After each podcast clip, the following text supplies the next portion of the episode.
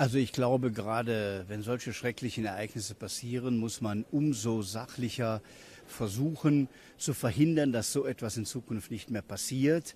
Es gibt immer wieder schreckliche Mordfälle und man darf solche Fälle nicht dazu nutzen, nun Ressentiments gegen andere Menschen, andere Kulturen zu schüren. Der Täter ist gefasst und der muss jetzt äh, vor Gericht auch verurteilt werden für diese Tat. Wird denn so ein Fall, solche Fälle, die Flüchtlingspolitik in Deutschland verändern? Nein, jedenfalls muss man alles tun, dass es die Flüchtlingspolitik nicht verändert. Denn Zehntausende andere, die in Not hierher geflohen sind und Asylrecht zu Recht beziehen, haben nichts mit einem kriminellen Einzeltäter zu tun. Und das muss man immer wieder erklären. Auch in der deutschen Gesellschaft gibt es Gewalttäter, gibt es auch Mörder, aber damit sind nicht alle Deutschen Mörder. Und das Gleiche gilt für Flüchtlinge.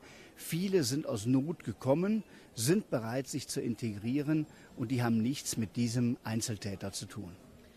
Bundeskanzlerin Merkel steht in der Kritik, sie habe viele Fehler gemacht in der Flüchtlingspolitik. Sehen Sie auch, dass sie Fehler gemacht hat? Wenn ja, welche?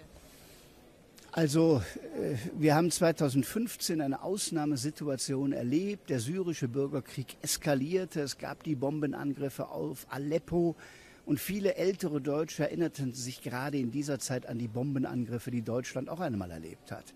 Und in dieser Situation zu helfen war richtig gleichzeitig die europäischen Binnengrenzen offen zu halten, war richtig. Und es war auch richtig, in der Türkei Flüchtlingen zu helfen, dort bleiben zu können, mit Bildungsprogrammen und vielem anderen und jetzt an einem verbesserten Außengrenzschutz zu arbeiten. Insofern glaube ich, dass es eine schwierige Lage war, aber dass die Entscheidungen der Bundesregierung richtig waren. Äh, schauen wir auf G7 und den Eklat dort. Ähm, man hat ja das Gefühl, dass man jetzt die Welt vor einer neuen Ordnung steht.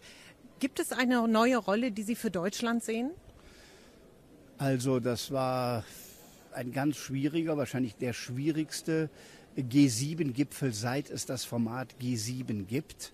Und das, was da passiert ist, geht eigentlich über G7 hinaus. Die Frage ist, können sich Staaten, Staatsoberhäupter, Regierungschefs auf etwas verabreden und dann gilt das auch? Oder ist das wenige Minuten im, später im Flugzeug alles wieder per Twitter aufgehoben? Das ist eine neue Form internationaler Diplomatie. Ich finde, wir müssen alles tun, dass der Westen zusammenhält. Auch in den Vereinigten Staaten gibt es viele, auch in der Republikanischen Partei, die an dieser alten Westbindung und transatlantischen Freundschaft festhalten wollen. Und deshalb würde ich noch nicht leichtfertig von einer neuen Weltordnung sprechen, obwohl Europa sich darauf vorbereiten muss und stark sein muss. Gehört zu der Vorbereitung auch, dass man sich wieder Russland zuwendet und eventuell die Sanktionen aufhebt? Äh, ich finde, wir müssen Beziehungen zu Russland pflegen, unabhängig von diesen Konflikten. Wir haben auch während des Kalten Krieges immer kulturelle, wirtschaftliche, äh, wissenschaftliche Kontakte zu Russland gehabt. Und Russland ist ein wichtiger Akteur in der Welt. Und insofern muss man zu ihm Beziehungen pflegen, unabhängig vom Stand der transatlantischen Beziehungen. Herr Ministerpräsident, vielen Dank. Okay, danke.